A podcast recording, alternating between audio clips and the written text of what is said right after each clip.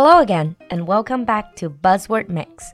欢迎回到我们每周一次的迷你双语板块新词特饮，短短三分钟，让不同段位的你掌握最新最地道的英文谈资。In today's Buzzword Mix，在今天的三分钟新词特饮里，our buzzword is STEAM education. If you're a parent, chances are you have heard of the idea of STEAM education or STEM education. 如果在听节目的你已经是为人父母的话，你很有可能已经听说过 STEAM 教育或者 STEM 教育这样的一个概念。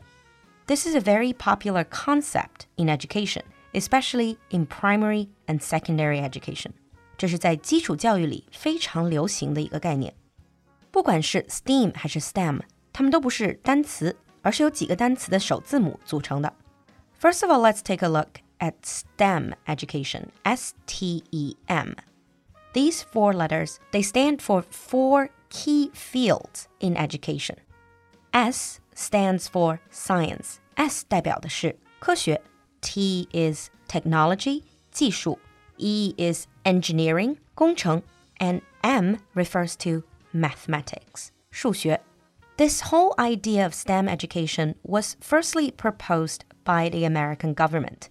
最早是由美国政府提出的一个教育倡议，是针对 K-12，so kindergarten to 12th grade，基本上就是我们的学前班一直到高中毕业的这样的一个阶段。And in recent years, STEM education became STEAM education，多加了一个 A，S T E A M。And can you guess what A stands for? Well, A stands for arts，所以是加入了 A 艺术。 So to make the curriculum design more comprehensive，让整个的课程设计变得更加全面。According to the concept, STEAM education gives students tools and methods to explore new and creative ways of problem solving. 这样一个 STEAM 教育的计划它让学生可以去探索更新、更有创造力的方式去 problem solving 解决问题，displaying data 展示数据，innovating 创新，and linking multiple fields 并且链接不同领域。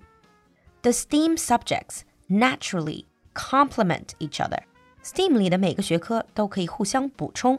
So implementing STEAM principles into education allows for more understanding, innovation, and all rounded education in the classroom. When you're in school, a specific field you study is usually called an academic discipline, 学科, academic discipline. And as we develop, we need more and more interdisciplinary studies or cross-disciplinary studies. 这就是跨学科研究. And STEAM education encourages cross disciplinary studies. Recently, there's also the talk of adding logic into the STEAM framework to highlight critical thinking. 那近些年来，还有人提议要把逻辑学也加到 STEAM 这样的一个框架里，来培养学生的 critical thinking 批判性思维能力。The concept of STEAM education has a lot of benefits.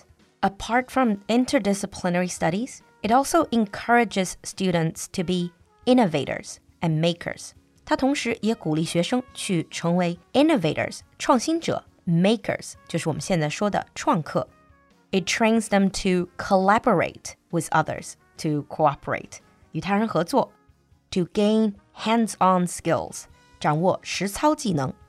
有一些非常有经验的教育者就认为。for far too long in education, we've been working with the presumption of teaching to ensure our students get a good job.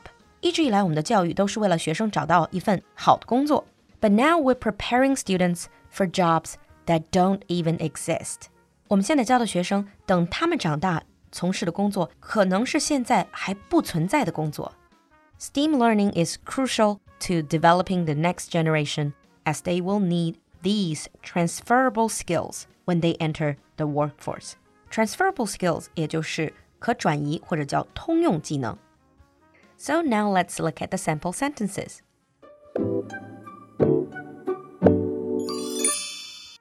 Sample 1. STEAM education helps prepare students for the future job market in a rapidly changing world. STEAM education helps prepare students for the future job market in a rapidly changing world. Sample 2. This new school has just developed an amazing STEAM program. This new school has just developed an amazing STEAM program. 你听懂了吗？赶快关注酒馆微信公众号“ 露露的英文小酒馆”来获取更多扩展内容。So, which field in the STEAM program do you think is the most important? 期待你的留言，我们下期见。